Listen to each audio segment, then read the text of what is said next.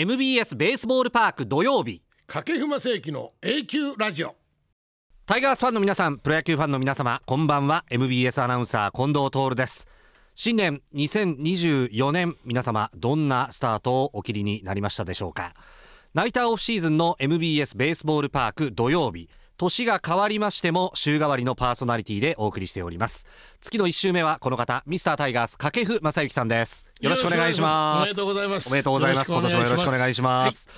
まあ掛布さん年末年始もテレビラジオイベント多分お忙しかったんだと思うんですよ。一番インパクトあるイベントはですね、はい、あの競馬場に行きまして、はいはいはいはい。有馬記念の前日ですね。はいはいはい。で阪神競馬ではい。阪神カップってあるんですよ。はいこれ毎年あのプレゼンターで行かせていただくんですけど、はいはい。その時僕は年に1回だけ馬券というものを買うんです。あイベントごとになると、まあそのプログラムにも組み込まれてるものですから買うわけですよね、ええ。掛布正幸の予想馬はい。まあ、券、大体1万円とか2万円ぐらい買わせていただくんですけど、はい。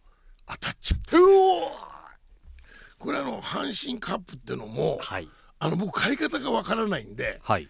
あのボックスと言われるはい123ですね。はい。これがどの順番が来てもいいという形ではいはいはいはい。買った馬券が。とにかく上位3着、三はい。3頭の馬を当てる。はい。はあ。それが当たりましてはい。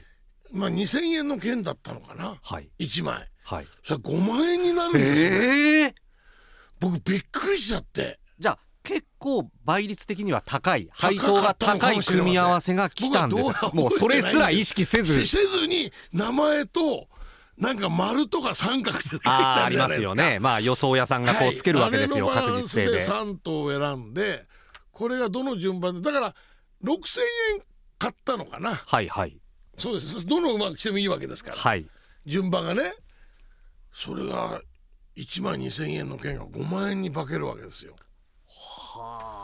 びっくりしました。で僕初めてはい。あのこういう馬券というものを、はい。あのーチケット買う切符買うような方入れるとお金が出てくるんですよねあれ。あの券売機で買うときはお金を入れて馬券が出てくる。で払い戻しは馬券を入れる。とお金が この その取った瞬間に、はい。近藤さん今日はステーキだな それで翌日の有馬記念のイベントも兼ねてたので、はいはいはいそのはい有馬記念のあの馬券も買わなければいけないと。武豊さんっていうのはまあ買っておかなきゃいけないだろうと。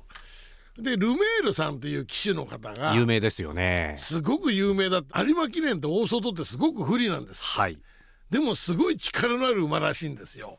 だそのでもルメールさんだけ買っておこうと、うん、これは外すわけにはいかないと、それとあともう一一頭一頭はタイトルホルダーっていう名前があったんですよ。あなんかいいなと名前が、はい。でその馬が引退するとなったわけですよ。はい。その有馬記念で。でその3頭を絡めた123番。で12番どれが来てもいいのがまた当たっちゃっやだこれ。えたそれもまたなんか2,000円がですねはい。だから4万円だかとか5万円ぐらいになったらしいですわ。まだそれはあのまだ馬券とし券はも持てって持ってるんです。はいはいはいはい。夢ありますけど、はい。はまりません。ここでしっかり宣言されましたね。はもうまた来年のあ、あ今年だ。今年のあの毎日放送さんのはい。イベントで返していただきます、いやでもねそこまではい。続いたら、ちょっとまあ額は抑えつつも、かね。定期的にやってみたら面白いことになるのではないかなって思いませんか？思いました。それともう一つね初めてですね。あの能見さんもいたんですよそのイベントに、はいその一緒に来てる事務所の方が200円がですよ。200円が2万円になってました。これ夢ありましたね。いわゆる万馬券というそうかもしれません。ねでそれを減らさないようになんかいろいろやってました。でも減ったって言ってました。まあ上手な方はええある程度こう勝ったお金の中で楽しんで、ええ。まあ1日10レース前後売り買いしてまあプラスだったら楽しかったなでえ。え終わらせるっていうことは聞いたことはありますけれども、ただあのなんて言うんだろう。8時ぐらいからスタートするんでしたっけね。10時ぐらいでしたっけ。まあ、結構第一レースええ。早いですよね。で4時ぐらいまでやってますから、はいはい結構あの競馬場の中で今すごく清潔感がある綺麗になってますから。やっぱり女性ファン取り込みたいので。楽しめますね。あなるほどね。ハマりません。なんか自分に言い聞かせてるようで面白いんですけども。でも結構プロ野球選手の方ってまあ掛布さんの同期生の方でもそうだったかもしれませんが割とそういう賭け事ギャンブルがお好きな方って一定数結構いますよね。自分の背番号だとか、はい、まあ、それは絶対買わなきゃいけないものですよ。もしも入ったって悔い残りますから。なんで俺いつも背中に背負ってんのに買わなかったんだ。3と1をという悔い残るじゃないですか。だからそれも結構あの野球現役時代も、はい、あの今日こんな大きなレースがあるからお前も買っといた方がいいんじゃないかって言って31と日にちの語呂合わせで買ってたら入って入ったりだったりしたことありますけど基本的にはあまりそういうことはしないタイプなんですよ。まあ語呂合わせ程度で終わるというかそこでちょっと血統を研究してみようかなとか、ね、最近の何レースの成績とか芝の外回り内回りの適正だとかそういうとこまではいかない。いかないんですなんでいかないんでしょうか自己分析して。あの自分がハマってしまうから やっぱりそれが怖いんですね。深く入っていくなとそこはないんじゃないかなとこの沼はという。だからさ競馬の新聞見てると感じるんですよ、はい、あの情報量あの情報量はすごいですよね。ですよ、ええ、16頭だとかいてですよ、はい、当てられませんよ。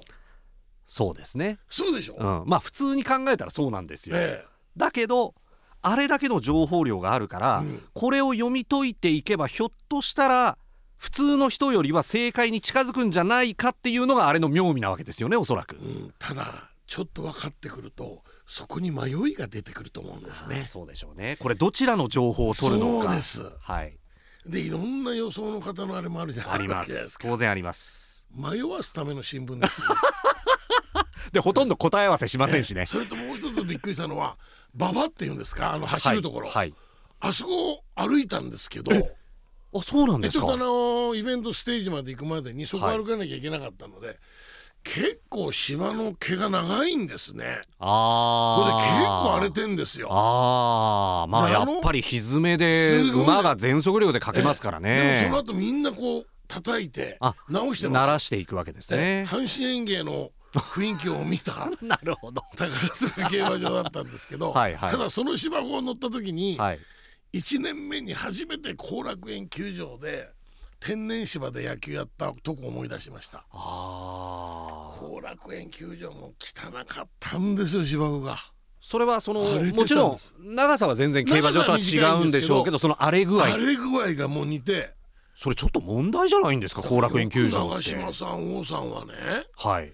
あの状態であんなプレーできてたなとはい、テレビで見ると10代のよういやいやあの我々小学生あるいは今幼稚園生ぐらいの頃カクテルライトの後楽園球場の映像をまだあのデジタルテレビじゃなくてアナログ放送ですからあれが多分妙味だと思うんですけどいやー綺麗な球場だなと思って見てるわけですよ。私もそのだから初めて後楽園はいはいはい。あの後楽園で。練習できるって言ったらもうガタガタで怖くて守れないですよそうなんですか。それと神宮球場の外野。もう大学生の野球でかなり使ってるので、はいはい、やっぱ結構荒れてるんですよ、うんうん、これ外野手大変だろうなっていう。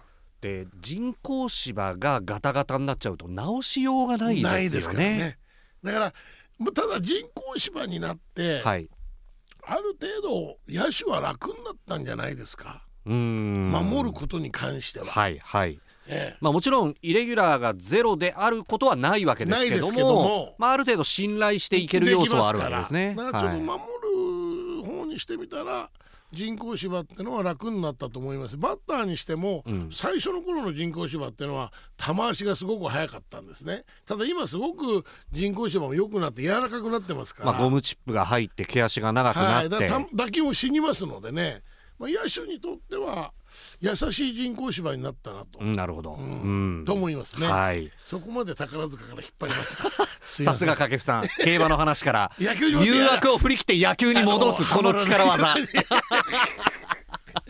ただあの野球の話で言いますと、はい、まあ年が変わって、はい、いよいよ来月のキャンプを視野に、プロ野球選手個々が動き出す時期になってますが、まあ、昨年度のこの A 級ラジオで、はい、掛布さんはまあ年が変わったらもう次のキャンプへ向けての戦闘モードに入ると、はい、でそのキーワードは恐怖心だったと。いうお話はたっぷり伺いましたけれども、はい、どうなんですか？その切り替えというのは毎年例えばキャリアを重ねてもご苦労せずいけましたか？全く大きくなります怖さは。ああそういう積み上げてきたものが増えれば増えるほど。そうやっぱ責任を感じますよね。あそれと、はい、自分がやっぱりやってきた野球に対する評価っていうのは、うん、お金で評価されるわけですよね。そういうことですね。野球選手って、はい、昨年の契約見てください、うん、どれだけ上がってますか？はいはいはいはい。ですよね。はい。近本は1億5000万上がったんですそういうことですよね。そうなります、はい、僕はそれはもう別にすごくいいと思うんです上がることはですね。はい、まあ評価ですから、はい、評価ですから、はい、それはもう昨年の日本一の評価ですから。その評価された年俸に値する野球やらなければいけないってプレッシャーも感じるんですよ。まあ、だから逆に言うとそれを感じる責任がやっぱりプロ野球選手はあるのだということですよね。大谷選手もそれ先日 NHK のねドキュメンタリーで言ってました。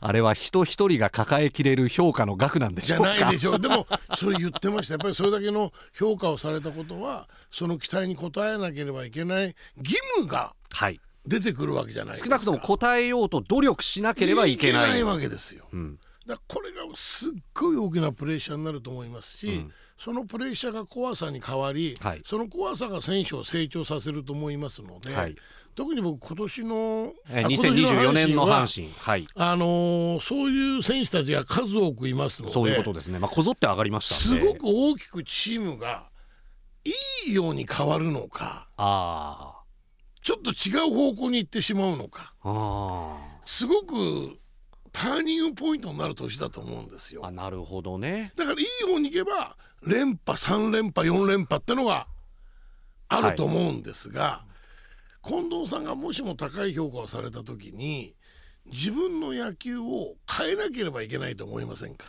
確かにあの少なくともレベルアップしたところを絶対見せなきゃいけない。はい、で今までやってきたことを繰り返してるとそんな大きな目に見えたレベルアップってありませんよね。ないです。ということはやっぱり何か加えるとかあるいは変えるとかそう。いうところに行きますよね。まあ、引き算をするとかね、はい、その変え方が違う方向に行ってしまうとそうですね。ちょっとその危ない結果が結局その個々の集合体がチーム力になっていくわけでだからその今年の阪神っていうのは選手個々のその一人でやる野球の責任というものが相当大きなものを背負ってスタートしていくわけですからキャンプ見るのが楽しみなんですよ。なるほど。そこにちょっと現れてきてるかどうか。変えようとしてるなとか、はい、ピッチャーであればですよ球数を増やすのか、うん、ストレートを磨くのかこれはね能見さんも言ってましたわ。これで変なところに変えなくてもいいところを変えてしまうと全く違う方向に行ってしまうと。だからちょっとその来年の今年のね。あ今年の今年の阪神のキャンプは僕注目してみたいですね、えー、まあ、ファンの皆さんもその辺ね、はい、目を凝らして見ていただければと思うんですけど、あとはそのオフからオンへの気持ちの切り替えというのと野球選手にとって切っても切り離せないその切り替えというのがうまくいかなかった時の次の切り替えですよね。あそうですね。当然バットマンとしては、まあ、打って3割3分、はい、まあ3分の2は失敗するわけですけどもただその失敗する場面っていうのがあるじゃないですか。そういう時の切り替えの意識というのは掛布さん現役の時はどうされてたんでしょうか、ね、まだトータルでやる野球を考えます。トータルというのはもう1年ですか？1年。その場面場面でミスをしたことってのを反省はしなきゃいけませんけども、まあ、トータルの数字がそこでそのミスを消してもらえるような数字を残せばなるほど。誰もうミスしないで1年間無理です。無理ですよね、はい、ピッチャーでも何個フォアボール出します？はい出します出します。ですよね。僕はサード守ってて、はい、エラー10個ぐらいですよ、はい、年間。10個のエラーのミスを打つことで帳消しにするためには、まあ、30本以上のホームラン打たなきゃいけないだろうと、うん、年間ですね、はい、でチャンスで打てない、えー、打っても3割ですからでも打点という形でトータルした時に90打点100打点近い打点を上げればチャンスに打てなくてもトータルで100打点ぐらい上げればこれはまあチャラどころかプラスですもんね。プラスですよね。だから、はい、それはそう考えます。ああ。そのために何が必要かというと体のコンディションなんです。なるほどね。一年間戦いだからそこが一番大切なんです。だからそれはやっぱりレギュラー中心選手はそういう考え方ができる。そういう考え方をしないと逆に持たない。特に阪神の場合はその固定型のチームですからそんな大きく打順が変わったりポジションが変わるわけじゃありませんので落ち着いて自分の野球のリズムを考えながら準備できると思うんですよ。なるほどなるほど、ええ、はい、だから1年間いかに自分の技術のどうのこうのじゃないんですよ。はい、技術が崩れるってのは体のバランスが崩れた時なんですね。結局だから体力が追いついてきてない。体力がそうです。はい。そこだけです考えるのは。なるほど。だからゲームの中で、抜く時は抜きます。ああ、それは1年間戦い切るために必要だと思えば。はい、はいだからファーストまでの全力疾走しなければいけない十分わかります、はい、だそれなりには走りますでも僕の中では抜いてる一塁への全力疾走ってあるんですよまあその辺は当然できるようになりますよねなるんですはいはい、だからそのあたりそれでサード守ってもデータってのがありますので、まあ、仮に王さんなんか絶対飛んできませんよね。はいそうですね、ええ、もう抜きまくります。なるほどね。一応こうかがんでるけどその筋肉の緊張具合が違うわけですね。全然違います。ピッチャーのあのー、まあ、1試合感動する135球140球、はい、140球で1試合が終わるんであれば140球うわふわってやるわけですよ、そうですね。でもその中でどっかで息を抜きます。はい。これはでもね、うん、教えてもらえるもんじゃないでしょ。教えてもらえません。これも自分のバッターと見た時のその感覚ですよ。空気感。あこれ来ないなと。はい、ええ、だからレギュラーにならないとわからないことってありますしすごくあります。それがやっぱり中心選手として長く続けるためにすごい大事なことが詰まってる。だからあのー、これから阪神の選手がやらなければいけない野球っていかに抜くかなんですよ。なるほど。1年間トータルのパフォーマンスを出すために。に抜くことを覚えなきゃないんですよ。あ言葉悪いですよ。はいはいはい。ええ、これ別にあの一生懸命やってないっていうわけじゃない違います違います。それはそうです。いやでもねお聞きの会社員の皆さんも 朝9時に出勤して夕方5時まで全部張り詰めてたら4日ぐらいしか持たないと思いますよ。そうです。だから僕はね、はい、近藤さんの北海道遠征みたいな感じなんですよ。そうね、あの放送で言いますか何日間か近藤さん北海道に 去年おられましたけども。交流戦ね。交流戦の時に、はい。はい、僕初めて エスコンに解説した時近藤さんはもうアナウンスってか終わってたんですよねもう実況は。あの違うすよ。あの掛布さんとテレビでご一緒すると。ご一緒して、はい、で僕はあの今日がそのちゃんとした実況というかきちんと本放送に乗る実況の最終日です最終日だったんですよね。ただ掛布さんが日帰りする一方私は今日はあの北海道に泊まりまして明日あんまり放送に出ない実況します。出ないですと。抜きまくってますもん これで毎日放送いいのかってぐらい近藤さん抜いてましたからもうだから近藤さんはあれだけの実況ができるんだなと。しまった非常にこう抜き方のうまいアナウンサーなんだなってのはあの北海道で感じさせていただいたんですがまさに野球もそこなんですよ。はい、すいません。僕もあの1年間しっかりパフォーマンスが出せるあの江川がよく言う、はい、あの1試合ね完投する130140球投げるために、はい、平田ボールがあるっていうじゃないですか。あはい、これは手を抜いてるわけじゃないと。うんうん、えでも平田というバッターに対して投げるボールは掛布というバッターに投げるボールとはちょっと質を変えるんだと、はい、これは手を抜いてるんじゃないんだよ。違うんですよね。あえて言えば平田ボールなんだと。なんか急に攻撃的になりましたね、えー、あのー、1年だから近本などもね、はい、ずっとセンターで出続ける時に、はい、その今は全イニングゲームに出るとか全試合ってそんなこだわる時代じゃなくなりましたよね。そうですね。阪神でいうとまあ金本さん鳥谷さんあたりで終わったのかな、ね、という感じはします。そうなった時にそのゲームの後半だとかいろいろ考えた時に多少その休ませてあげながら、やっぱり野球をやるということもすごく大切なのかなと思いますね。はい。ということで、まあ、キャンプも間近になってまいりましたが、はい、今年の阪神1年間トータルのパフォーマンス。そしてお給料が上がった選手たちの意識。その意識からくるプレーの変化、はい、この辺にクロートファンを自称する皆様注目していただければ。見てもらいたいなと思います、もう一月切りました、はい、キャンプも間もなく始まるということになりますさてこの掛布正幸の A 級ラジオ昨年度から始まりまして今年で2シーズン目です。今シーズンもタイトルはそのまま。掛布さんの YouTube は憧れの玉と書いて同級。こちらの A 級ラジオの A 級は A ランクの A 級フォーエバーの A 級そして掛布さんの口癖松村邦弘さんもモノマネでよく使います。A にかけております、はい、今年からお聞きの方はぜひ以降お見知りおきをお願いいたします。これを聞いて野球に関して A 級になっていただければという思いを込めて放送しております毎回野球に関する31個のトークテーマを設けまして掛布さんとともにお時間の許す限り野球を熱く語ってまいります。掛布さんでしか話せないことここでしか聞けないこと満載の1時間半。番組最後までよろしくお付き合いください。ではこのコーナーです。掛布正幸の永久談義。掛布正幸の A 級ラジオ。番組の冒頭でもお伝えしました。掛布さんにちなみまして31のテーマをもとにこの番組を進めてまいります。ちなみにセカンドシーズン1回目の先月は1985年オリックス・バファローズそしてルーキーというテーマをお送りいたしましたが一月ぶりにまた A 級ボックス、はい、2024年初めての A 級ボックス。はい。ボックスから引きますよ。はいお願いします。はい掛布さんにテーマを選んでいただきます。さあ2024年一発目。はい。あ年賀状などファンからのプレゼント。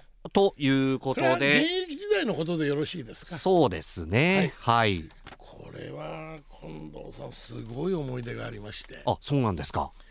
私あの3年目に初めて3割という数字をクリアするんですけど、はい、その4年目のシーズンを迎えるちょうどですから1月の今頃ですね。5日前後に寮に戻ってくるんですよ。うん、もう7日から僕ら自主トレ始まってましたから、はい、その時に寮の食堂のドアを開けました大きなビニール袋が、はい、もうサンタクロースの背負ってる袋ぐらいにもっと大きな袋が3つあったんですよ。はい、レターボックスの下にですね。これ何ですかと寮長に聞いたら「お前に来た年賀状だよ」って。全部掛布さん個人に来た年賀状の方が僕のために3回来たらしいですわ。これ掛布さんの年賀状です。これ掛布さんの年賀状です。これ掛布さんの年賀状ですと漁始まって以来だったらしいです。大きな袋3つ。大きな袋3つ。さあ近藤さんどうしますか？まああのー、一般的な儀礼としてはやっぱり返事は書きたいところですよね。どうしようと。はい。でも自主トレも間近に迫ってる。なんかこう自分じゃ整理できないので、はい、千葉の実家に送ろうと思いまして、はい、寮のおばちゃんに手伝っていただいて段ボールに、はい何泊かに分けてですね、はい、で千葉の実家に送ってうちの親父と姉がですね、はい、名簿を作ってくれた。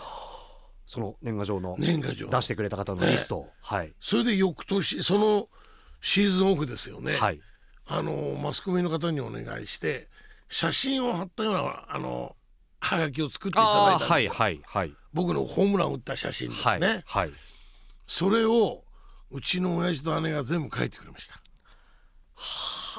だから多分もうそれはもう遠い昔の話でね申し訳ないんだけど、はい、それを持ってる方がサイン会に来られたことありますわ。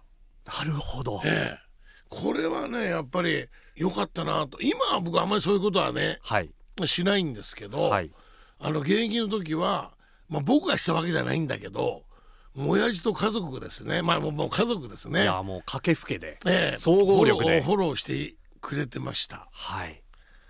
まあこれが僕のプロ野球に入った初めてのプレゼントというかファンの方のだからそれもね近藤さんとてつもないプレッシャーになるんですよ。さっきの年俸の上がり下がりの話じゃないですけども。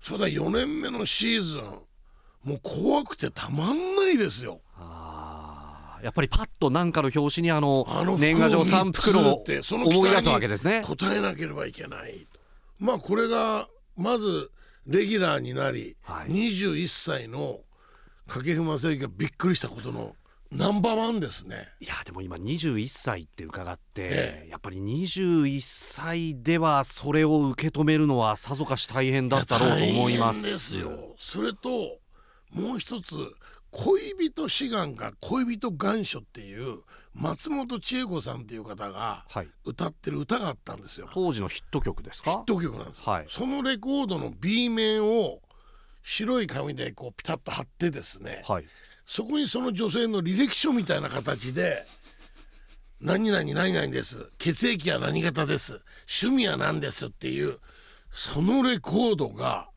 もう何枚来ただろう数千枚来ました。じゃあ別にそれはあの掛布さんだけにそういうことが行われたわけじゃなくて当時そういうことが流行ってたんじゃないですかね。でしょうか？あのジャニーズ系の方たちのところにも、はい、多分そういう形であったようなものが僕のところに来たんだと思うんですけど、はい、それが松本千恵子さんのその恋人なんとかっていう、はい、私この旅とかあなたが好きになりみたいな歌なんですよ。でそれがだからそれがだから B 面は聞けないわけですよ。そうですね。紙貼ってあるからね。そうなんですよ。で 我々の時代っていうのはあの野球でちょっとお金もらえるようになった時に部屋にステレオ買うのがちょっとみんな流行ってた時代なるほど。ちょっと一人の時間をリッチに過ごそうかと、はい。はい、ちょっと聞いてみようと思って聞いたらなかなか面白いいい歌でああそうですそれがまず、まあ、2番目にびっくりしたことかな。だから年賀状とは別にそれはシーズン中に結構ガンガン来るわけですよ。それはまああの目を通してまあ終わるということですよね。僕の部屋に収まらなくなったんですよ。6畳一間ぐらいの部屋ですから。だってはがきより大きいわけじゃないですか。大きいんですよ、かさばりますよ、ね、レコードですからね。レコードです。はい。ほとあの昔の古風荘の4階に僕の部屋の前にフローリングとか板張りの部屋があったんですよ。外国人さん用の。はいはいはい。でその部屋を物置として借りてました。ちょっと置かせてくださいと。えでそこにレコーレコード屋さんができるんじゃないかってぐらい。今一つの歌しかないんですけど。しかも B 面が聴けないんですけど。聴けない。レコードなんですけど。で それとまあちょっと暑くなってきますと、はい、タオルが必要になりますよね。そうですね、はい、汗拭きのね、はい、バスタオルです。バスタオルが送られてくる、はい、その人のイニシャルが入ってたりだとか僕のイニシャルが入ってたりだとか、はい、もうこれも前の部屋がまあ、入りきれないぐらい来るわけですいやそれはねはがきレコードよりもっとかさばりますからね。るんですよ。それはねさすがにあの使わせていただきました。今のように、球団専用のバスタオルなんか用意してくれる時代じゃありませんからあなるほど。自分でバスタオル持っていかなきゃいけないんですよ、はい、だからあのベンチの背もたれのところにかけてあげるんですよ、はいはいはい、映るかなとか、はいはいはい、はい、毎日変えてあげるんですあやっぱり送ってくれた人に、はい。まあ、平等にチャンスを与えるわけじゃないですけどもあのちゃんと使わせていただいてますと。甲子園のゲームには必ずもう遠征行っても必ず持って行ってましたから。ああ。ええ。はい。スターは大変だ。あと夏の浴衣。浴衣？はい。着ない着れないんですけどね シーズン中ですから。変わったものは浴衣が何枚も着ましたね。えー、まあ浴衣をどうですか？遠征に持っていって。それはちょっと 着れませんよね。そうですね。は寒くなればマフラーです。マフラーとセーター。これまた手編み調のが手編みです。はいきますねマフラーもかさばるんですよ。まああんまりプレゼントの質をねそのかさばり方で評価しちゃいけませんけれどもそりゃそうですよタオルよりかさばりますよ皆さんすごく丁寧に、うん、あの編んでくれてるので、まあ、その気持ちもだからそういうもの全てが野球で恩返ししなければいけないという、まあ、そういうことですよ、はい、そういう今度僕からこのメッセージってのは野球でしかのメッセージしかないわけで、うん、それがすごくいい意味のプレッシャーになるんですよね。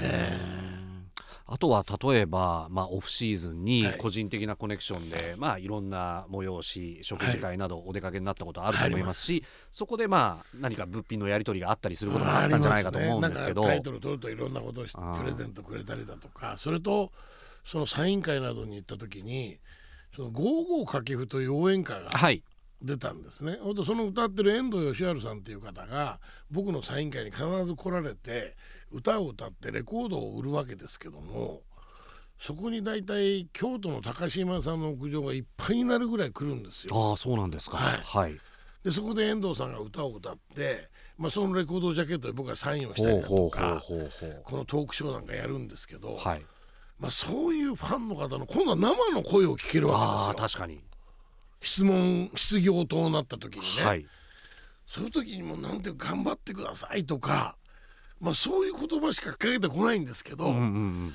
その時に僕のはどういう答えを出せるかわからないわけじゃないですか。まあ、もちろんその来シーズンの野球ですからね。で何をやったらこういう答えが出るっていうのはわからないんですよ。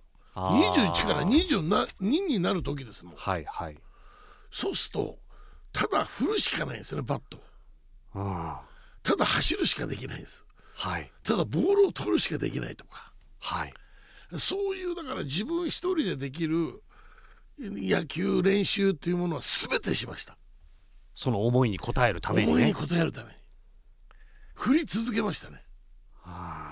それしかだって答えられるだからファンに見せるのは甲子園球場でのグラウンドの野球なんだけど僕がやるファンの方の期待に応える野球って振ってることなんですよね。はい、ええ、それしかないんですよ。うん、で甲子園でホームラン打ったり三振取られたりするとあくまで結果であって僕がやってるファンのためにやる野球ってのはバット振るとかそういうことしかできなかっただからそれに気づけた自分ってのは良かったかなと思うんですよ。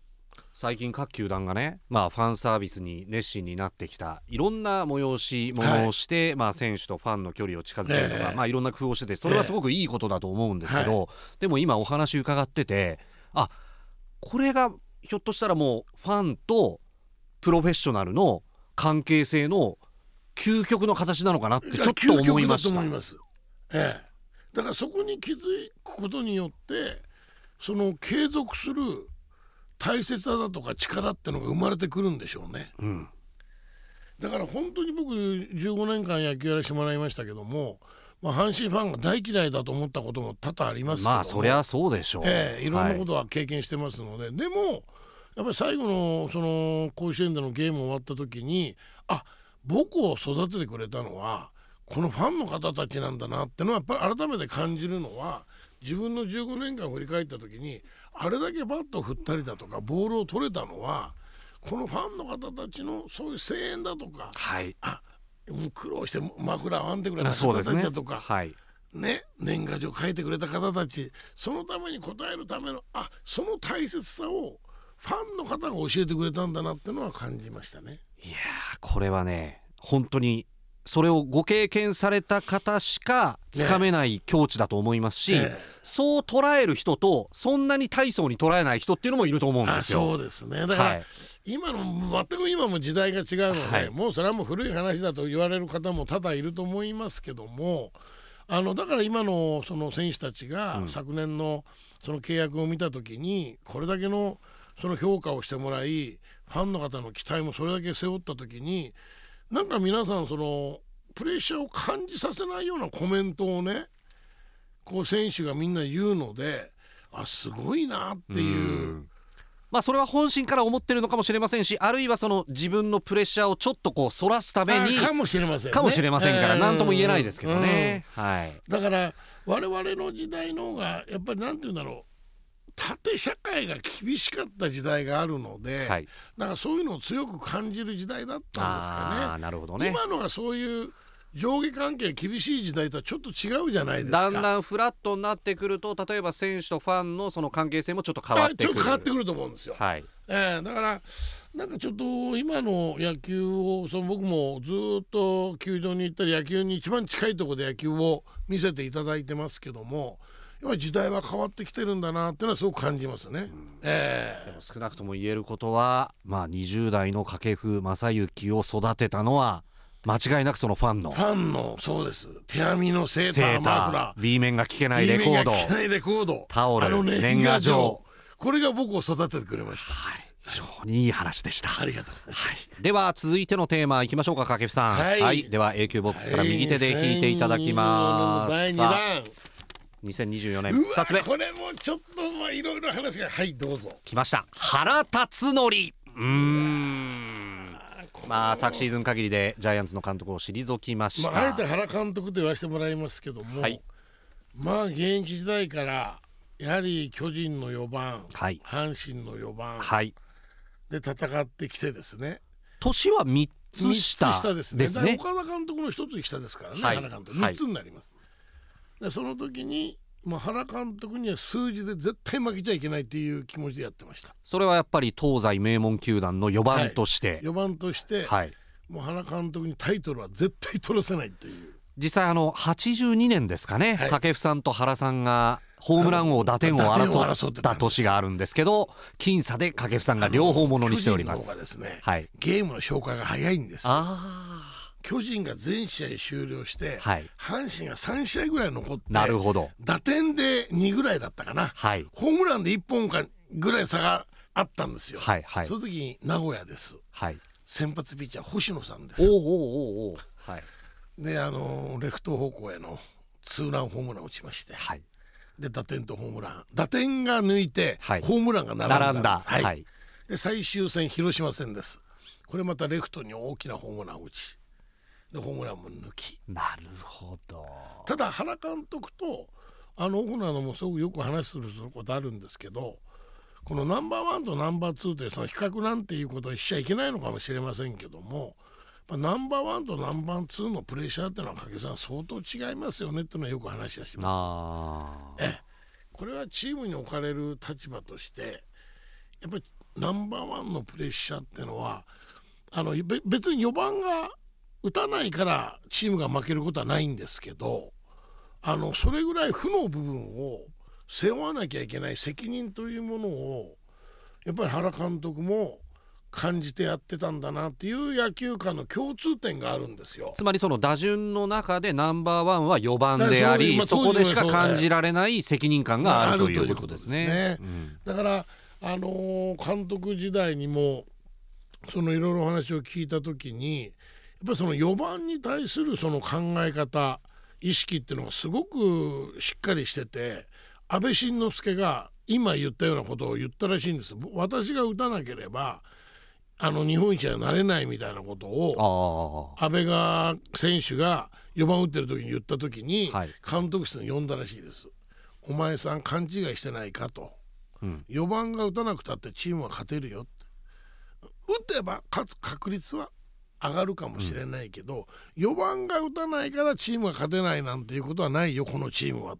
それは他の選手に失礼だよということをやっぱり原監督はまだ安倍選手時代その4番チームのナンバーワンとしてやらなければいけない。こいつは分かってないなということを原監督が言いたかったんだと思うんですなるほど4番ってのはそんなもんじゃないんだよということを言っておきましたってこう言われた時にあさすがだなと、うん、はい、で監督辞める時もメールが来ました。あそうですか。はい、はい、あのー、最後の挨拶で一点の曇りもありませんって言いましたよね。言ってましたね。それがもうそのまま来ました。ああそうですか、うん、ありがとうございましたと。次のにバトンを渡せますと。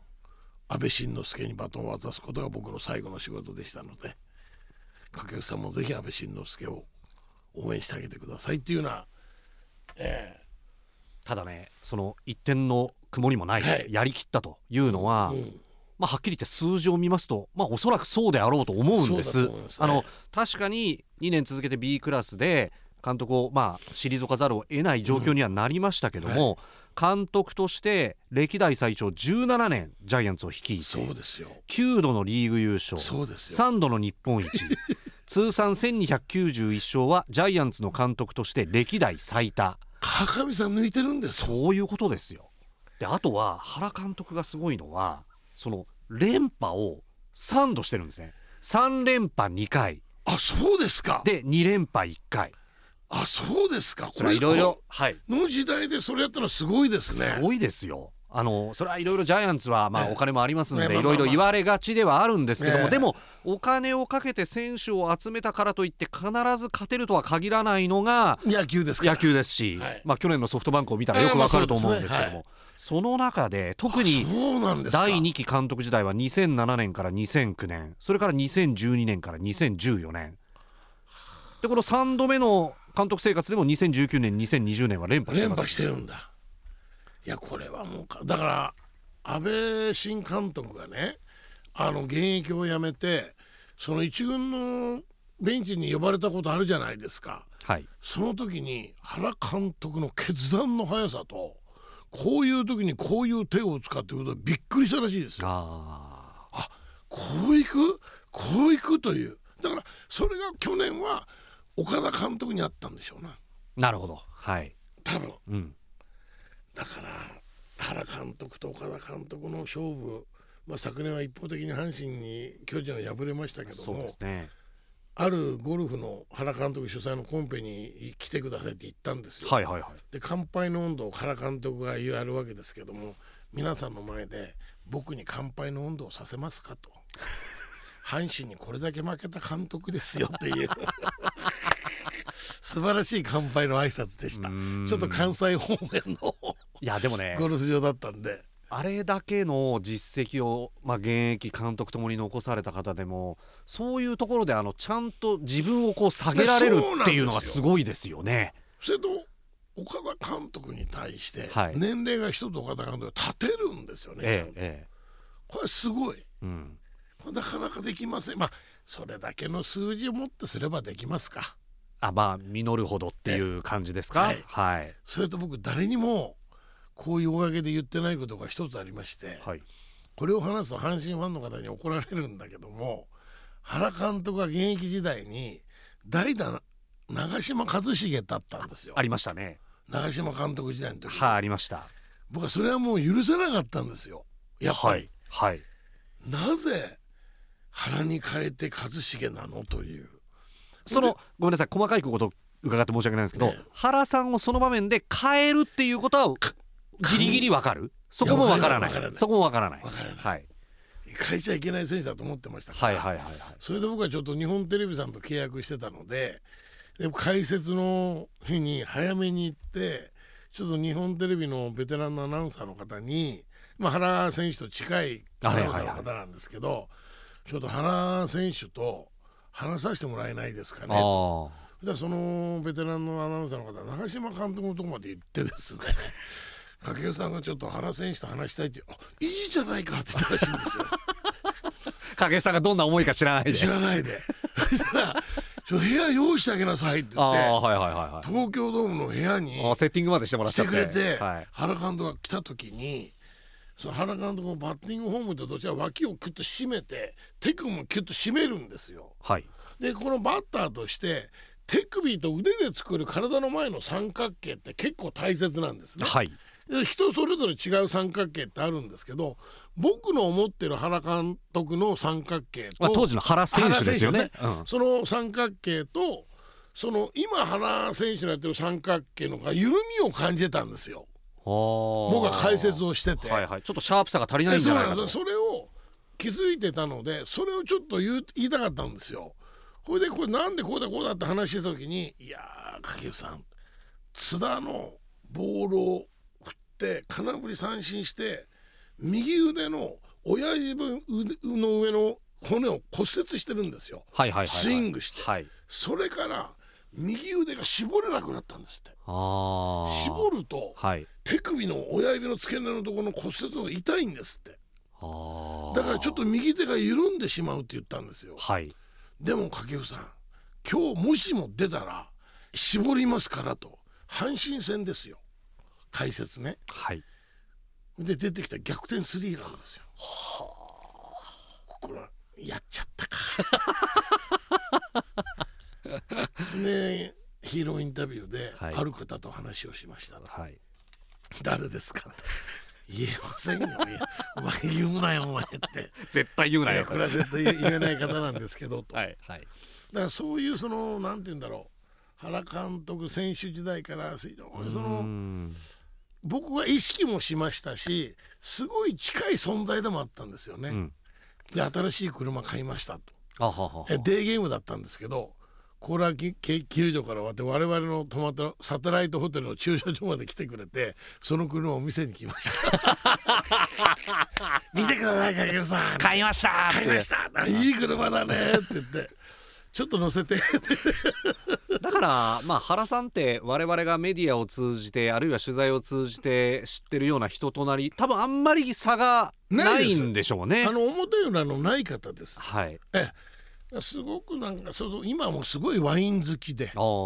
え高いワインというよりもやっ1万円前後1万円しないぐらいのワインで美味しいものを選んでそれを楽しむのが今趣味だってましたそれはなんかもう行き着くところまで高いワイン行った人が戻ってきて楽しむ趣味のように聞こえますけどね、ええ。1万円超えるのはちょっと高いかもしれないよね、え。まあ1万円でも高いかもしれないけども、まあ、はいはい、でもそれぐらいであればちょっと背伸びすれば飲めるワインですよねっていう、まあ、その辺りで美味しいワインを飲みながらなんか野球の話をするのが一番楽しいですねみたいなのを言われてましたね。ただそのまあ現役時代も東西の4番として意識し合う間柄で、はい。で。今掛布さんからその体の前の三角形という話ありましたけども、はいはい、そのバッティング談義というか打撃の方法論に関して何か原さんを見て発見したこととかあるいは原さんが掛布さんから学んだこととかあったりするんですかね？右と左のちょっと差が違いがありますけどね。そのバッティングというものに関してそんな深く、はい、これは松井選手のが話しました。ああ左左。同じ左左ですね、はいはい、ただ守るということに関しても、はい、原選手の送球ですよね、はい、送球の安定感っていうのは抜群だったんですよ。ああそうですこれだけは彼に勝てない部分なの。送球の安定感っていうのは、はい、肩の強さと速さっていうのはいい勝負したと思うんですけど取ったら本当にアウトにするんですよね。なるほど。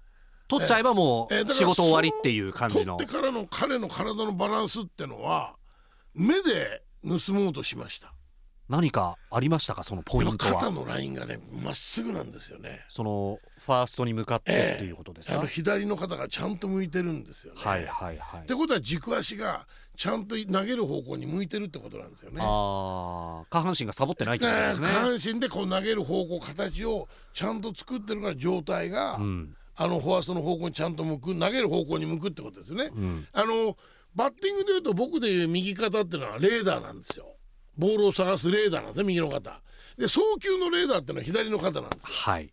だ原監督そのレーダーを作るための土台がすごくしっかりしてるなっていうのは勉強になりました。なるほど。こうやってやっぱり野球選手っていろいろな選手のいいところを盗むということがすごく大切なのかもしれないですね。あそうかもしれませんね。年が若いとかベテランとか関係なく、うん、同じフィールドでやってるわけですから盗めるものは何でも盗んで試すべきだと僕は思ってるんですよ。はい。まあ、あとは原さんで言うと監督になってすぐ打ち出したキャッチフレーズが「ジャイアンツ愛」なんですよ。これはね、はい、近藤さん長い歴史の中で生え抜きの方しか監督は経験者いないわけですよ。まあ、ジャイアンツはね。それと V 級という金字塔を打ち立てた伝統があるわけですよ。あの2000年の開幕戦だったかな。巨人阪神東京ドーム。オープニングセレモニー。何個のトロフィーが出てきました。何個のペナントが出てきました、はい、これでセンターバックスクリーンの横からあの歴代の OB の方がダーッとフィールド・オブ・ドリームスが出てきましたけど、まあ、何回も言いますけどあれを見た時に小林茂さんの巨人には歴史と伝統があるっていうのを感じました。ああなるほどなるほど。あこれもしも阪神がこういう形の記念すべき年のオープニングゲームでこれはできないよねと。何本のペナントが出てくるんだと。何個のトロフィーが出てくるんだとこんな胸を張ってセンターバックス距離がぞろぞろぞろ出てくれる OB の方って何人いるんだろうと。巨人はそれが大勢いるんですよ。だからその歴史の厚みというかページの多さというか。それを背負わなければいけない選手たちというそのプレッシャー。また阪神にはないプレッシャーがそうでしょうね。あるんだと思う。だそれがジャイアンツ愛という言葉に表れたんじゃないですか。うん、ええ、影さんその阪神の4番としてまあいろんな経験されてるじゃないですか、はい、生まれ変わって巨人の4番をやれるとしたらどうします？阪神でいい。それがやっぱり偽らざるいやなっていうよりも、はい、阪神も厳しいんです厳しいですよそりゃ。あのやはりねあの甲子園が好きなのかもしれない。ああなるほど。それはそれとして。左バッターにはすごい不利ですよ。はいはい。できれば東京ドームだとか後楽園でやりたいですよ。はい。普段40ポイントのホームラン何回打っただろうと思ったことは多々ありますけどもでも甲子園はやっぱ野球の聖地だなという。なるほどね。ね、それとあの縦島の魅力に取りつかれたんじゃないですかね。はい、それとあの厳しいファン。これは ある意味僕 M なのかな？いやでももしかしたら巨人はそのトロフィーだのペナントだのがぞろぞろ出てきますけど、ね、やその阪神ファンの気質っていうのも一朝一夕に培われたものじゃないじゃありませんか？あ、ね、のーあそこまで野球終わってからファンの方に車を傷つけられたりだとか、石を投げられたりだとか叩かれたりだとかそれは巨人は笑顔も言ってましたけどどんなに負けてもそれはないよって言ってました、はい、だから僕はそういうファンの方が好きだったのかもしれませんね。それ嫌ですよ。いやいやいやあのもちろんもちろんそれはやっちゃいけないことなんですけどでもそういうなんていうんですかね気持ちっていうのかな。はい、でチームを取り巻く文化空気、うん、はい、その中でこそ自分が成長できる。こっちの方が甘えがない環境に僕は追い込まれたから M ですね。バットももう寝ずに振るし。追い込んで追い込んでそういう形打席に入ったり守ったりするのが、はいはい、やっぱり自分に合ってたのかもしれないですね。えー、まあ図らずも巨人は歴史と伝統、はい、阪神はファンと文化。そうです。空気。そうです。あ、これ今度使わせてもらおう。ぜひ。これいいですわ。はい、で使公園で。変わるこれがあるよという。うん、はい。ただあのー、今年もしも勝てば連覇するわけじゃないですか。はいはいはい、はい、そうすると僕は伝統の伝ぐらい言っていいんじゃないですか。ああなるほど、ええ、はい。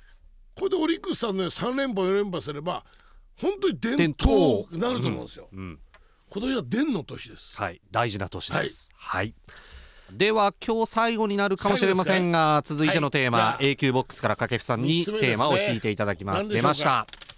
開いたこれはもうはい大谷翔平と出ましたこれはもう僕らが何て言うんだろうすごいという表現だとかそれを超えてますよ。ですから何と表現していいものやらというのが多分メディアのスタンスでもあると思うんですよ。だから大谷選手のためになんか新しいそういう言葉を作らなきゃいけないような選手ですよ。まあですから、まあ、野球界にはそれこそ江川さんから始まった怪物という最大級の故障があるわけですけども、ねそういうものじゃないでしょ。追いつかないわけですよね。追いつかないですよ。でまあ大谷選手は2つ名として二刀流っていうのがあるわけですけどそれは単なるなんていうかやってることの現象であってその凄さとかオーラを表す言葉がまだしっくりくるものが来てないですよね。だから誰これラジオで新しい言葉を考えていただくってどうですか？募集するというね。募集しましょうよ。大谷選手を表現する新しい言葉、はい、だからもう怪物じゃないと。怪物じゃない。だもう本当異次元とか。そうだからね。でも異次元っていうのはなんかこうちょっと違うじゃないですか、えー、生き物に対してつけるあだ名ではないですよ、ね、フィールドやってんですそうなんですよね。うんまあどうしたもんかというぐらいの人なんですよ。ボルトってのはなんていうのかなボルトは。まあ人類最速とかあそうだもん。その辺ですよね。そうですよね、はい、だってあのメッシだとか、はい、ロナウドを超えちゃったわけですから。世界ナンバーワンのスポーツ選手なんですよ。10年1015億円あるいは1020億円、まあ、レートによって変わるわけですけども。1000億円ですよ。まああの国家予算ですからこれはもう本当に、あの日本のプロ野球選手12球団の全部の年俸足したらいくらぐらいするんああでもどれぐらいなんだろうな。300500億円ぐらいいくんですか？まあまあでも1015億円は絶対いかないですよ。絶対いかないでしょ？はい。まあ10年ですけど、うん、すごいですよね。いやだからそれをねあの契約した後のあのドジャースタジアムでのあの会見ですよまあ、自然体というんですか自然体でね全くその野球に対する怖さだとかこれからやるぞみたいなそういう入れ込むような気持ちもなく淡々と喋れる大谷選手ってすごいなと思ったんですよ。ですからこれまでのお話でね掛布さんそのまあ年俸の増加あるいはファンからの声、それが自分を駆り立てていたっていうお話、今話した僕小さいいやいやいやいや小さいとかじゃなくて掛布さん1015億円背負わされたらもう寝れないですよね。寝れませんよ。どうどううううって言葉が出ないんじゃないですか。ねそれが冷静にですよ、はいこのドジャースのここ何年間の野球っていうのは成功だと思っていないってオーナーが言ったっていうようなことを、はい、あの場面で冷静ですよ。言える大谷選手すごいなと。で自分が入って勝った時にそのかその優勝に貢献できる選手でありたいという、はい、言えますかそんななんかもう人生3周ぐらいしてるんじゃないかっていうぐらいの、ね、まあ、達観というか落ち着きというか。落ち着いてるでしょう、えー、だからそれとあのスーツ姿の大谷選手もなんかかっこいいというか何なんだろうあの自然体は。あ何なんでしょうね。まああのきちっと決まってるっていうことですよね。決まってますよね。はい、またあのドジャーブルーのあのユニフォームと帽子かぶった時に、はい、赤よりちょっと似合ってました？よね。もっと違和感あるかなと思ったんですけど。赤から青なんでね。はいはい。もうすごいちょっと違和感あるかなと思ったら似合ってるでしょ？いきなり。そうですよ。これも何なんだろうと思ったんですよ。あの比較したらなんですけど松井秀喜さんがば晩年あのエンゼルス行きましたよね。ちょっと似合わなかったです そうなんですよ。ヤンキースの匂い似合ってましたけど。あのピンストライプとコーンは似合ってるんだけど、エンゼルスの赤赤はって松井選手似合ってませんでしたよね、はい、正直思いました、ええ、であれと同じようなことが起こるのではないかと思っていたらピタッと合ってるんです、はい、そうなんですねそれで背番号17番くれた方にプレゼントポルシェですよ。まあその辺も異次元ですけどもね。どうなっているのかという感じですが、はい、やっぱ子供たちにあのグラブをプレゼントしたじゃないですか、はい、その言葉がいいですね。野球やろうぜああそうですね。シンプルな。シンプルな、はい、誰か考えてくれてる人いるのかな？まあそれは自分で考えるんだろうね。あいろいろ案があって、自分でこうあこれがいいんじゃないかという、はい。まあ、スポーツメーカーとの共同作業ではあるとは思うんですけど、ね、でもいいです。いい言葉ですよね、はい、いい言葉だと思います、はい、すごくそのなんか肩に力が入ってない。入ってない。だから野球を一生懸命楽しもうよみたいな感じですよね。はい、そういうことですよね。えー、いい言葉ですよ。それと山本投手が、はい、いろいろ悩んでた中で、なんか決定的なものがあったんでしょう。まあおそらく大谷選手が同席したみたいなこと言ってましたもんね。ですよね。しかもあれ大谷選手の、まあ、ドジャースとの契約がまだ明らかになっていない段階でサプライズゲストとして来ていたっていうおまけ付きらしいですけど。で2人で1500億です これこれあの日本の野球界も、はい、もう阪神もすごくお金が上がった上がったってまあ言いましたけどもこ日本である程度実績を積んでメジャーの評価があればみんな挑戦しに行くでしょうね。まあもうこれは止められない流れになったというか、ね、決定打になったような気がしますよね。ワンチャンスあれば行くぞという、うん、であればね日本人チームを1チーム作ってもらいたいですわ。なるほど。それでメジャーに参加してもらいたい。はい。だから1シーズンだけメジャーの最下位のチームとああの日本の優勝チームでもいいですよ。はいはい。要は日本一チーム入れ替え。うん、まあ、日本シリーズで勝ったチームは、はい、翌年のメジャーリーグのシーズンに参加できる。できる。なんだったら世界一へのチャンスがある。チャンスがあるというようなそれぐらいのレベルっての日本でも上がってきてるんでしょう。だからあとはまあ、めちゃくちゃなサラリーを払えるオーナーをどうやってその日本人チーム見つけるかですね。そ、ね、れとあの日程に耐えられるのかということですよね。そうですね。日本人の選手たちが。確かにね。まだ成功してるどちらかというとピッチャーのが成功してるのが多いですもんね。はいはい。野手で大きなタイトルを取ったってイチロー選手だけですよね。そうですね。まあ今回大谷選手が日本人で初めてホームランを取ったわけですから。ね、ホームランを取りましたけど。だからそういう意味でも異次元なんですよ。野手で結果を残してるんだけどピッチャーでも10勝してるんですよ。これ本当あの二刀流二刀流という言葉で全部済ませがちなんですけど。はい。まあ、44本のホームランを打って日本人初のホームラン王になった大谷選手ですけども、はい、325塁打78長打、出塁率4割1分2厘長打率0.654すべ、うん、てメジャーでトップです。へえ。あそうですか、はい、細かい数字を言うと。言うと。いやそれともう一つねこのさ盗塁というね、はい、ピッチャーですよ。盗塁できますか？普通ね。ただ今日は野手なんでっていうことで全力でやっちゃうわけですよね。でも僕はあのホームランとか投げることもすごいんだけど一番びっくりしてるのは彼の足なんですよ。走る野球なんですよ、はいはい、それをおろそかにしない大谷選手はすごいなと思ってるんですよ。盗塁絡みで言うと44ホームラン今年、えええー、去年大谷選手打ちましたけども、はい、40本のホームランと盗塁15というのをクリアすることを、これチーム114試合目で去年大谷選手はその数字を揃えたんですけど、これメジャー史上最速らしいです。あそうですか、はい、いやだからね。いろんなこうだから大谷選手に当てはまる言葉を考えましょう。だってどうやってこれどう評価しますか？僕は野球マシーンだと思ってるんですけどでもマシーンというとちょっと失礼ですかね。失礼です。もっと人間味があるコメントで野球やろうぜそうですね。マシーンには言えない。マシーンには言えない言葉ですよ。なんか考えてもらいたいな。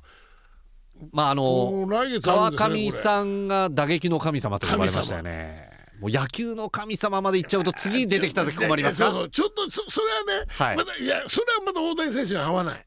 あ神様という言葉上に祭り上げる感じではない。あの地上にいるんですよ。そういう野球やるじゃないですか、ねはい、はい、確かに神様という表現は大谷選手の野球には合い。ませんよね確かに。そうですねアメリカの英語だとそういう当てはまるような言葉ってあるのかな？独特のなんかでももうこれだけ大谷選手の報道量が日本でも増えてきた中で、アメリカではこういう呼ばれ方をしてるっていうのは絶対伝えられるはずじゃありませんかそうですないんですねないですよねまあ、彼はこの世のものではないとか宇宙人だみたいなことをメジャーの選手たちが言うんですもんね。はい、そうですよね。だから人類史上ですよ。はい。最高のスポーツ選手なわけでしょ。そういうことです。契約上で言うとね。はい、過去の長い歴史の中で、はい、どのスポーツも入れてですよ。あ、でもあれドジャースの極東担当のスカウトの方のコメントだったかどうか僕もそのメディアでチャット読んだだけだったんですけど、その例えば走らせても世界記録が狙えるかもしれない。陸上でも世界記録が狙えるかもしれない。で他の競技をやってもトッププレー。ヤーになったかもしれない素材がたまたま日本で野球というスポーツを選んでくれたからこうなっているという表現をしてたメジャーのスカウトの方はいたと思います。正しいですね、うん、何やっても超一流になってたと思います。はい。だから新しい言葉なんですよ。そうなんですよ。だからもう概念外の言葉を持ってこないといけないとこんな人が同時代に生まれるとは思ってもみませんでした。僕はね、はい、あの日本人選手がここまでメジャーというあの世界の中で評価される時代が来るんだってのに僕はびっくりしてるんですよ。でそれは多分大谷選手が日本での成績でそのまま評価されてじゃなくて今回そうなんですよ。今回ね改めて調べてびっくりしたんですけどバッターとしてメジャーでの最初の3シーズンは大谷選手は3シーズン合わせて47本しかホームラン打ってないんですよ。あそんなもんですか、はい、ただ4年目2021年に46本でいきなりホームラン王争いをして、はい、以降34本そして去年の44本なんですね。だからなんかあったんですよ。そのぐらいの3年間かけて、はい、体の変化はありましたよね。あ確かにもう肩幅はちょっと尋常じゃない。はい確かに。あのアメリカンコミックみたいな感じですよね。このスーパーマンみたいじゃないですか。はいはい。だからその3年間をかけてその二刀流と言われるその中でのホームランを打てるそういう体を作り上げていったんじゃないですか。でプラス、最近3年の打率そのホームランが4年目2021年から46本と申し上げましたが、えーえー、46本の年は打率2割5分7厘だったんですよ、はいはい、ただそれが次の年2割7分3厘、うん、で去年は3割4厘。これは近藤さんね、はい、バットのねスイングの軌道が変わったんです。これはそこはちょっと分かんない僕。そこはちょっと聞きたいです。あのフライボール革命というアッパー気味に入るあのー、バットの軌道っていうのはボールは遠くへ飛ばすことは可能なんですよ。ただバットとボールが当たる確率は落ちるんです。まあどうしても点と点で点と点で当たりますから、当たりますからね。そうなると大谷選手がホームランを打ち出した時っていうのはトラウトだとか怪我から復帰してるんですよね。だから自分の中でホームランを打たなきゃいけない自分なんだけどその中でもう一つトラウトたちがいればホームランの数を減らしても率を上げるレベルにバットを入れて率とホームランを両立した方がチームのためのバランスはいいなと。なるほどでレベルにいってもホームランの数は落ちないというもう自信があるんですよ。それは体作りをちゃんとやってきた自分のボールの飛距離だとかあアッパーに入れなくてもレベルに入って絶対打てると。このレベルに入るスイングがこの打率をこれだけ引き上げてるんだと。うんなるほど。これはねあのー、何年かに大谷選手がそのホームランの後の2割7分ぐらい打った時だったかな、うん、まあその時もレベルに変わってるの僕感じてたんですよ。で本人のコメントの中にもちょっとレベルを意識してるというコメントを聞いたことあるんですけどそれだけのバッティングのバットの軌道の変化はあります。ただまあそのアッパーをレベルに変えるってその言葉では簡単なんですけど。そうなんです そのまあ感覚と動作の一致というかそうなんですよ。すり合わせというか。それがね数字にすぐ答えで出しちゃうでしょそうなんですよ。すぐ出ちゃう。これやったからこれが出ました。だからそれがすごいんですよ。だから新しい言葉を考えなきゃいけないということですね。これは次次回までの宿題ですよ。いや本当に僕いろんな方に聞きますわ。はい。ただまあ大谷選手のコメントをこう端々の報道から拾っていきますと。その野球に関してこれだけのまあそれこそ異次元の結果が出せることに関して、自分としてその野球の才能っていうのをどう捉えてるのかということをインタビュアーに聞かれた際に大谷選手が答えたのは、いやその野球の才能というよりも自分のたった一つの才能だと思っているのは、うん、好きなことに関して頑張れる才能だけだと思いますと。それはあると思いますと言ってました、ね、頑張り続けるでしょ。ああそうですね。うん。そうなんですよ。はい。頑張り続ける。ある一定の期間じゃなくて、それがもう息をするのと同じ。そうなんですよ、はい、もうその選手の頑張り続けるという言葉が、うん、もう普通なんですよ。我々の呼吸してるのと一緒なんです本当にね、はい、はいそれがじゃなきゃあの体は作れません、うん、であと野球が大好きなんでしょうね、はい、そうなんですよね、えー、で野球ってやっぱり試合で結果が出るからアドレナリンが出るしドーパミンが出るし楽しいもんだと思うんですけど大谷選手は練習がすごく面白いんですって。でなんでかっていうと練習を通して自分の能力あるいは長所、うん、それを発見する過程気づき。これを得る瞬間が練習の最高の面白さです。いやだからこれはね今年の阪神の選手たちは感じなきゃいけない野球だよね。あはい。変化していろいろ変えていこうとする中でね、えいや素晴らしいですね。いややっぱりねその辺もちょっとだから違うんですよ、ね、その地べたのところからちょっと違うのかもしれません。これねあのこんなこと言ったらすごくあの野球ファン阪神ファン巨人ファンに怒られるかもしれないけども巨人という環境だとか阪神という環境の中でああいうもしも DH があった時にできたかな、はあ、やっぱりあの栗山監督と言われるそうですね、うんはい、存在と、はい、北海道日本ハムという、はい、あの環境だからできたのかなと思ったりもするんですよ。まあ、ですからそれに17歳18歳の高校生だった大谷君が可能性を感じたからそもそも最初からメジャーに行きますと言っていたのを翻してではファイターズにお世話になりますというだから仮にあの時にメジャーじゃなくてあの12球団プロに行きますぬみたいなことを仮に言ったら全部手を挙げますよね。そうですね。はいそうですよね。12球団競合でしょう。競合になるでしょ？はい。そうするとまあ全ての球団が DHOK だと、はい、なったとしてもですよ。その阪神と巨人の環境の中ではそうですね。あそこまで自由なね、はい、野球できなかったんじゃないかな。それが悪ではないんですよ。もちろんその、ええ、そそれこそ歴史と伝統を背負ってるわけですから、え、去年のね、はい、競馬のイベントで能見さんが来た時に、はい、阪神とオリックス両方経験してるじゃないですか。でまあすごく自由なんですって。やっぱり。これは悪い意味じゃないって言うんですよ、はい、でそんなに失敗も気にしないんですと、うん、気持ちの切り替えもすごく早いのがオリックスの選手たちなんですと。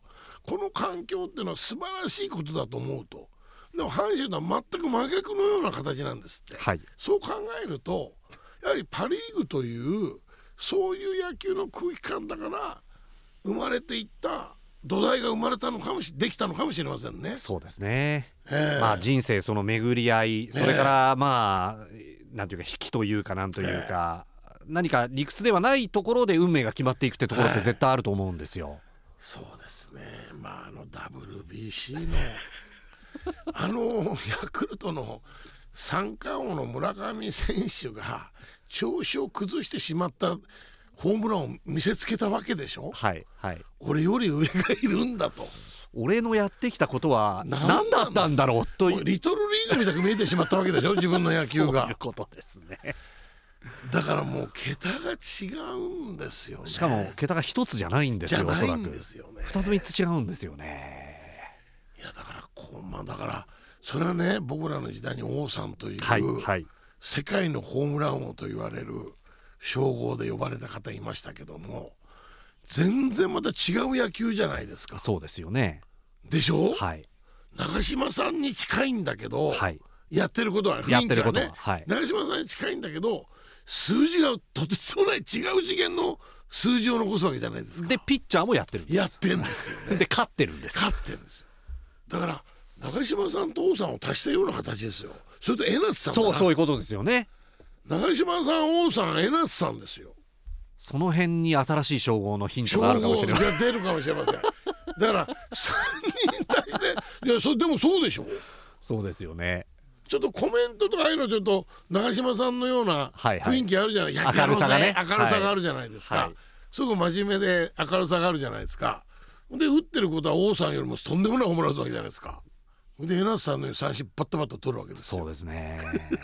ですから本当に彼が、まあ、現役で元気な間にあるいはまあ、いつまで二刀流を続けられるのかというのが今度はテーマになってくると思うんですけど、まあ、10勝して40本ホームラン打ってる間になんかこう称号を見つけたいですね。それと僕は生で見たいな。あそうか、えーはい、ドジャースタジアムで、えー、ちょっと生でね彼の本当にリアル二刀流ってのを来年になるんですねだから。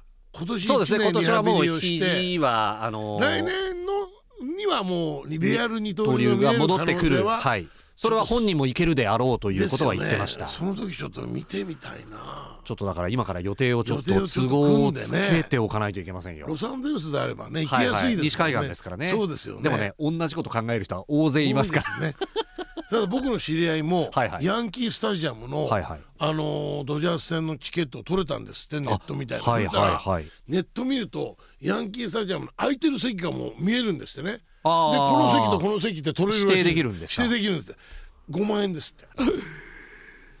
でも近藤さん、はい、ニューヨークまで行って1試合見る5万円は安く感じませんか？あ確かにそうですね。日本にいてね、はいはい、5万円のチケットって高く感じるかもしれないけど、ええ、ニューヨークまで行って付随する額の付随する額の中での5万円プラスかは。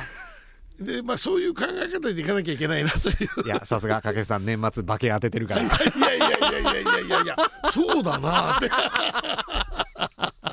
というまあ本当に話が尽きない大谷選手のお話でした、はい、新しい証拠を考えてください、はい、以上掛布正幸の永久談義でした。ありがとうございました。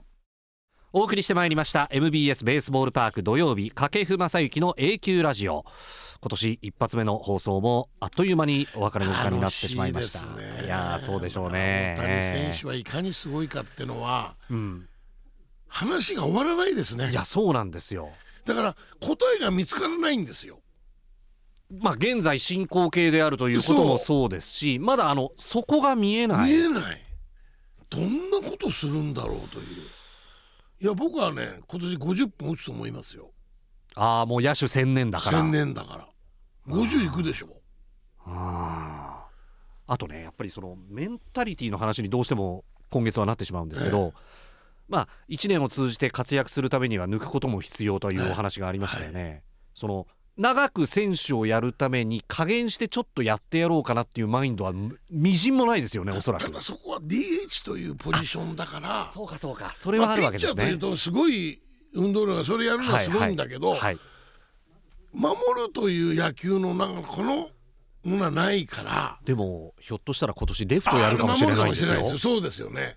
そうそうそうそう。そうなるとまたもうそれこそ本当に長嶋さん王さんになってたんですよキングギドラですね。キングあうまい。キングギドラ、はい、野球界のキングギドラ。宇宙怪獣です。そうです。まさにこう違う星からやってきた的な、ね、大谷選手のどうやって寝てどうやって休んでるのか聞きたい、まあ、とにかく寝るっていうのはもう有名ですよね、ね、何を食べてるんだろう。あこれもね栄養学的にはね日本ハム時代から結構管理栄養士にいろいろ質問攻めとかやってたみたいですよ。これテレビでね、うん、あの d n a の牧選手が、はいはい、ブロッコリーをとりあえずめちゃくちゃ食うんですよってました。へ山盛りですって。へで牧選手も真似したらしいですけど、はい、僕はすぐ飽きました。だから大谷選手はそれを続けられる力ですよね。そこなんですよ。ブロッコリー僕もちょっと食べて。いや本当ですよ。山盛りにしてえー、ドジャースタジアムドジャースタジアム、えー、行くと。ドジャースタジアム行くために 今年はブロッコリー。そう願掛けじゃないですけど。中心に食生活してみたいと思います。はい、えー、番組では番組それから掛布さんへのメッセージをお待ちしております。番組の感想そして掛布さんに語ってもらいたいトークテーマ掛布さんへの質問など何でも結構です。メールはパークアットマーク mbs1179.com アルファベットすべて小文字です。Park アットマーク mbs ms1179.com でたくさんのメッセージをお待ちしております。さあ掛さん日本の野球界はもうキャンプインまで一月を切ったということになりますね、ね、もう選手は目の色変わってるでしょう、うん、と思います。まあそれとやっぱりその自主トレの段階からまあオープニングでお話しいただいたその、はい意識っていうんちょっと変わってるんじゃないかなと、うん、だからちょっとキャンプ早い段階でちょっと行こうかなと思いますよ今年は。なるほどね。あの第一クールぐらいにちょっと見たいなという。早い段階でその意識の違い変化をチェックされるとい。うことで、はい、実践になる前のはそういうの見れますの確かにその方が出しやすいですもんね。はい。ではこの番組でもその辺のお話楽しみにしておりますんで今年もどうぞよろしくお願いいたします、はい次回の掛布正幸の A 級ラジオは2月3日土曜日にお送りいたします。ですからもうキャンプが始まった時期に、はい、次の A 級ラジオが始まるということになっております今日も最後までお聞きいただきましてお付き合いいただきまして本当にありがとうございました。コメンテーターは掛布正幸さんでした。ありがとうございました。それではこの辺で失礼いたします